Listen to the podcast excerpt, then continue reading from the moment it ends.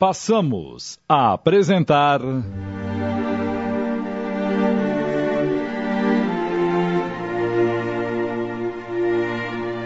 Juízo Final. Minissérie de Júlio Carrara em 10 capítulos, inspirado livremente na obra de Alexandre Luiz Rampin.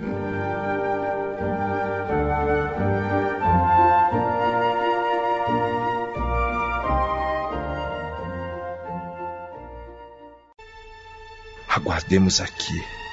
Não é conveniente nos aproximarmos muito.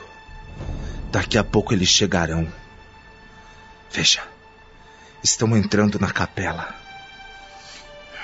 Miseráveis. Prepare-se, Gaston, pois não sei se o seu coração suportará o que os seus olhos poderão ver. Frei Domancei e Juliette dirigem-se para o altar e começam a prepará-lo.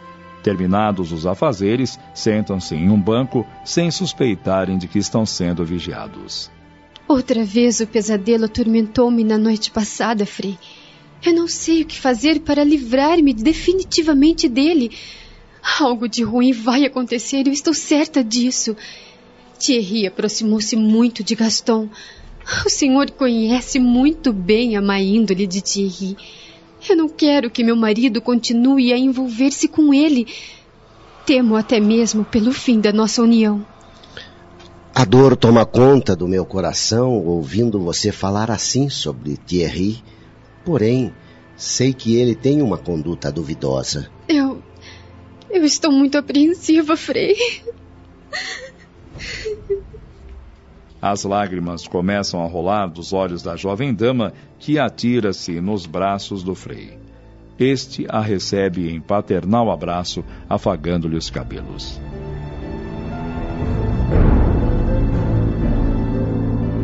De onde estão, Gaston e Thierry observam muito bem a cena, mas não ouvem o que conversam.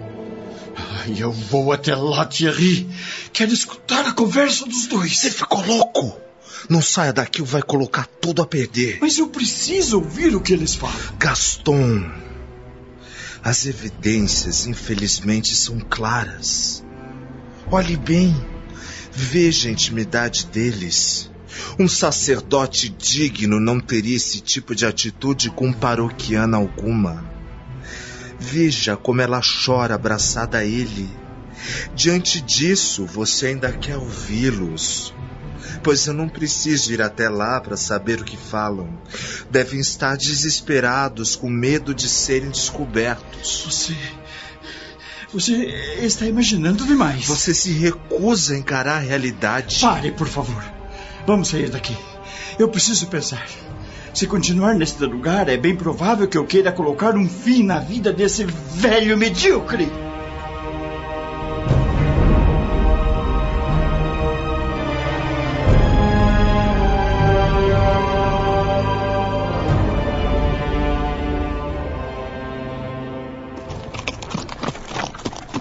Como poderemos ter certeza do que está acontecendo? Você ainda quer mais provas do que as que teve? Não ouvimos o que eles conversavam. Pois então vamos conseguir mais provas. Mas até lá, procure agir com naturalidade. Não faça nada, Juliette, por mais ódio que esteja sentindo dela. Mas eu preciso ter certeza da infidelidade de minha esposa antes de decidir que rumo darei a situação. Eu entendo, Gaston. Eu entendo.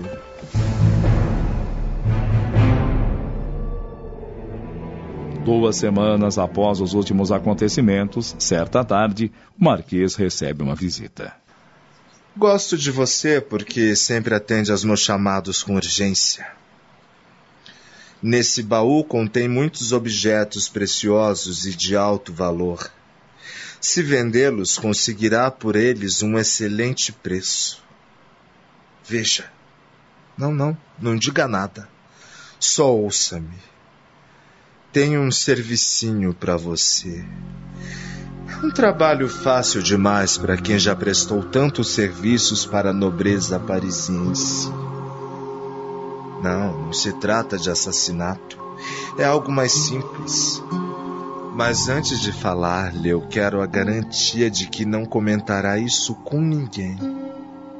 Entendeu? Mas lembre-se, se abrir a sua boca, se deixar escapar alguma coisa, eu serei forçado a conseguir seu silêncio de maneira mais severa. Você não é o único em Paris disposto a cometer crimes e assassinatos por dinheiro. O servicinho será feito ainda essa noite. Por enquanto, fique com esse baú. Quando terminar sua tarefa, dou-lhe outro igual a este. Agora preste atenção ao que terá de fazer.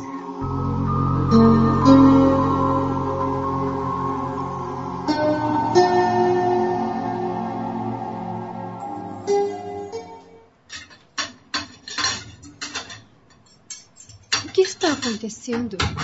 Você nem tocou no seu jantar? Nada, Juliette. Não está acontecendo nada. Eh, Estou preocupado com os negócios, é isso. Você tem estado tão distante ultimamente.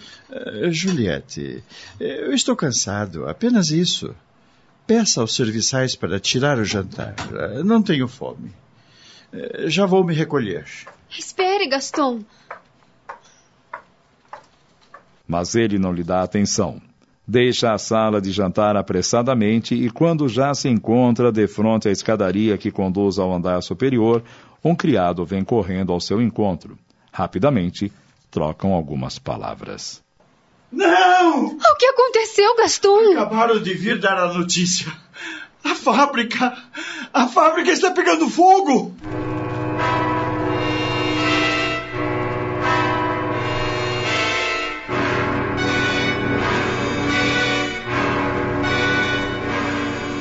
Quando chega ao local, Gaston nada mais pode fazer. Tudo foi consumido pelo fogo. Nesse momento, uma carruagem aproxima-se e dela desce o marquês. Ah, meu amigo, que desgraça! Vim assim que soube, eu sinto muito. Tudo, tudo perdido, Thierry. Não tenho mais nada. Venha comigo. Vou levá-lo para o meu castelo para que você se acalme.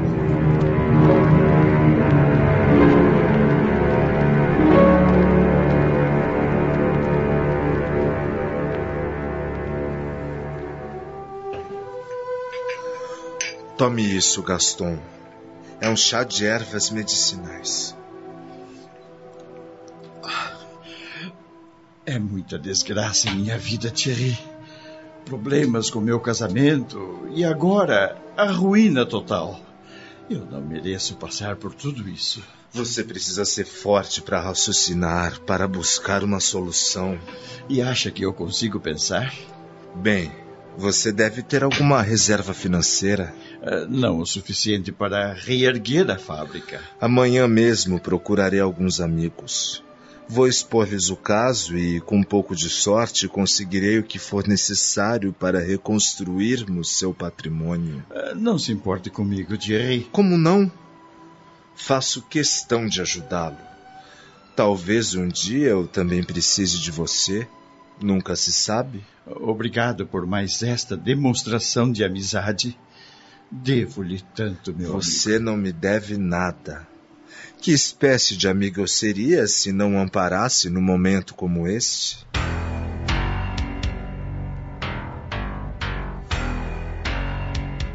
No dia seguinte, Thierry recebe a visita do estranho com quem estivera um dia antes.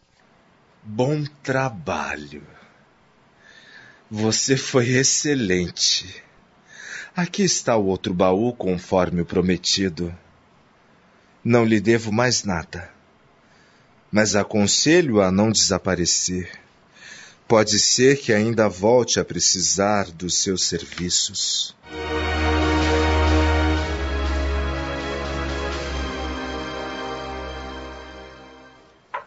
Desculpe-me fazê-lo esperar, senhor Marquês.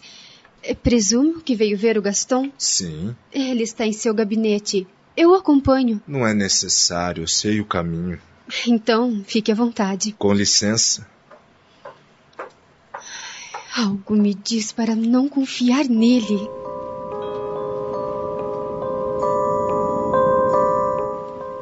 Thierry, Eu fiz um levantamento de todos os recursos que disponho no momento e eles não são suficientes sequer para levantar as bases de um novo edifício. É, meu amigo, estou acabado. Estamos apresentando.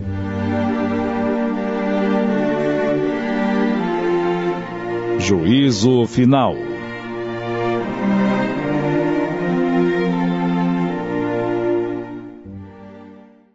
Voltamos a apresentar.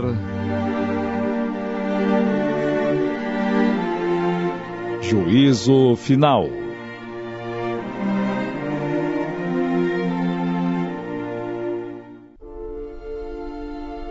Hoje passei toda a tarde em Versalhes. Conversei com alguns de nossos amigos, mas no momento não querem arriscar em novos negócios estão incertos quanto ao destino de França daqui a alguns anos. Querem se precaver. Portanto, pense em algo mais ao seu alcance para sair dessa situação. É, vender os imóveis que tenho, juntar tudo que me sobrou, viver razoavelmente por algum tempo e depois unir-me a Ralé. Desculpe-me, mas você torna-se insuportável quando vive um dilema e não sabe o que fazer mas eu vou ajudá-lo. Vou lhe arranjar todos os recursos de que precisa para ter de volta sua indústria. Não, não, não. É, eu não posso aceitar. Pode e vai. Se recusar, estará fazendo-me uma grande desfeita. Está decidido e nada me fará voltar atrás. Eu preciso pagar o que está me fazendo de alguma forma. Serei seu sócio. Está bem assim?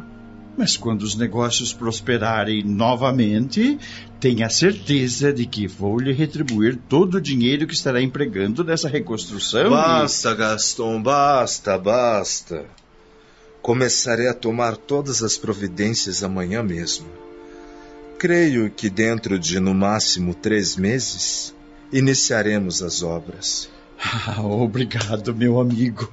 Muito obrigado.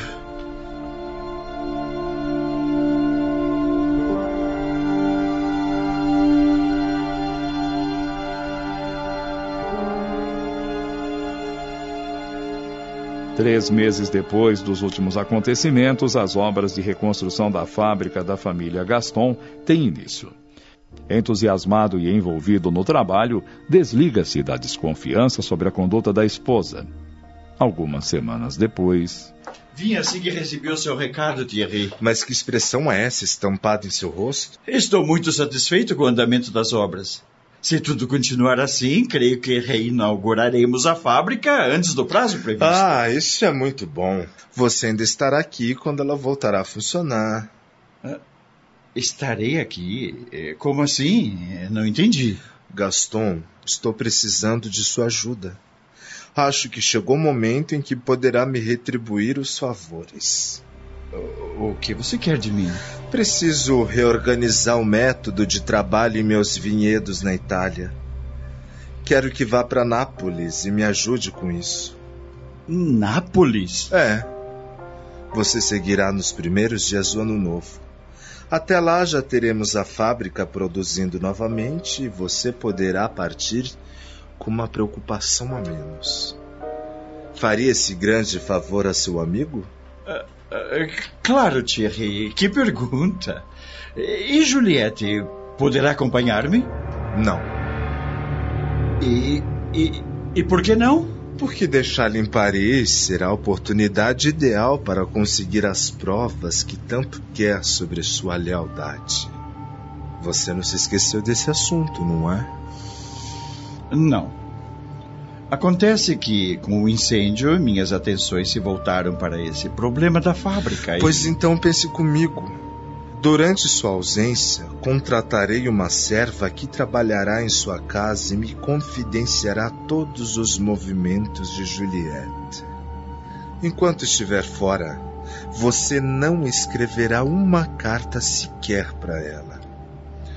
Assim veremos se realmente ela é sincera se o velho tolo for mesmo amante de sua mulher, a espiã nos trará as provas que tanto quer.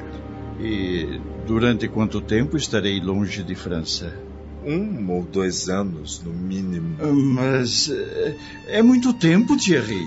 Tempo suficiente para me ajudar a sanar suas dúvidas em definitivo. E então? Bem, eu. Eu. Eu não tenho muita experiência com vinhedos. Não se preocupe quanto a isso.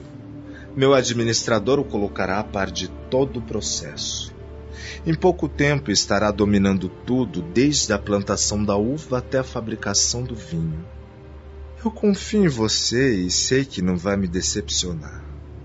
Eu poderia ir até a Itália, mas consultei há pouco mais de uma semana um médico e, após examinar-me, descartou a possibilidade da viagem. Você é, não está bem de saúde? Não é nada sério, não se preocupe. É, se eu puder ajudar de alguma forma. Se quer mesmo me ajudar, vá para Nápoles. É, claro, claro. É, não posso negar-lhe essa ajuda depois de tudo o que vem fazendo por mim.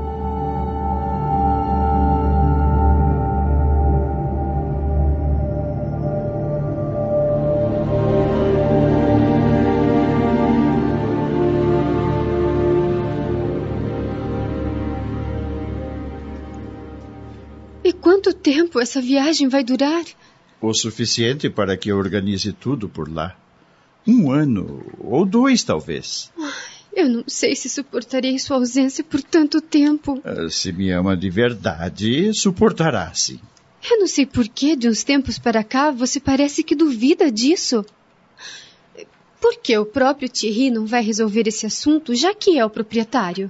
Thierry confidenciou-me não poder viajar por motivos de saúde. Ele está doente? É o que parece, mas não me revelou que, que tipo de doença é essa.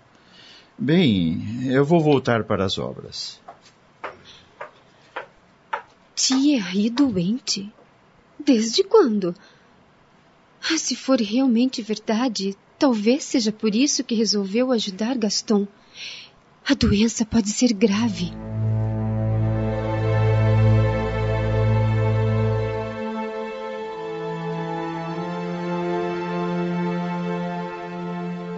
Licença, senhor Marquês. Se eu fazer queixa de algum serviçal, deixe para outra ocasião. Tô muito ocupado. Não se trata disso, senhor. O médico da corte está aí e deseja vê-lo. Ah, o doutor Gerard. Pois bem, faço entrar. Sim, senhor. Aproxime-se, doutor. Em que posso ajudá-lo? Preciso de seus préstimos. Algum problema com a sua saúde? Não, minha saúde está em perfeito estado. Como posso servi-lo então? Mentindo. Como? Que eu saiba, o doutor não sofre de surdez. Quero que minta sobre o meu estado de saúde. Mas, mas eu, eu não posso fazer isso de forma alguma. Claro que pode. O que é uma simples mentira perto de preciosas joias ou, quem sabe, de uma rica propriedade no campo? Joias? É, uma propriedade no campo? Diante da recompensa que vou lhe dar por esse pequeno favor, nem mesmo sua consciência irá acusá-lo. É, Bem, senhor, é, podemos conversar. Vejo que começa a interessar-se. Pois bem, acho que isso quer dizer que sua resposta é sim. Acertei? Como posso negar um, um favorzinho ao senhor Marquês? Ótimo. Ouço o que terá de fazer. Invente um mal do qual eu possa estar sofrendo. Algo muito sério que inspire cuidados. A cura desse mal depende de um longo tratamento. Não posso sequer pensar em viagens. Posso estar. Eu posso estar sofrendo de grave enfermidade nos pulmões, por exemplo. Depois quero que espalhe a notícia. Mas só isso, senhor Marquês? Não, tem mais. Sempre que alguém lhe perguntar, o doutor irá confirmar que estou mal. O resto é comigo. Passarei a vê-lo com frequência na corte. Ah, outro detalhe. Sofro desse mal há pouco mais de oito meses e o quadro vem complicando-se desde então. Este acordo fica só entre nós, entendeu? Entendi. E quanto aos meus honorários? Não se preocupe. Cumprirei minha palavra. Amanhã nos encontraremos e lhe darei um baú com algumas joias. Com o tempo, se não me trair, passarei a escritura de minha casa de campo para o seu nome. Ninguém jamais saberá sobre o nosso acordo. Agora pode se retirar. Com permissão, Marquês. O próximo passo para a efetivação do meu plano é escrever uma carta para o administrador dos meus vinhedos em Nápoles. Ordenarei que ele prejudique o andamento dos trabalhos do Gaston de todas as formas possíveis, o que obrigará aquele idiota a ficar ausente de França muito mais do que um ou dois anos. Está tudo dando certo, como planejei.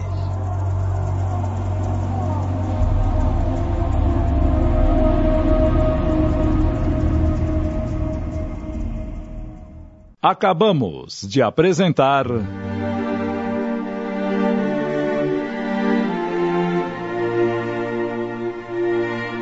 Juízo Final minissérie de Júlio Carrara em 10 capítulos, inspirada livremente na obra de Alexandre Luiz Rampinho.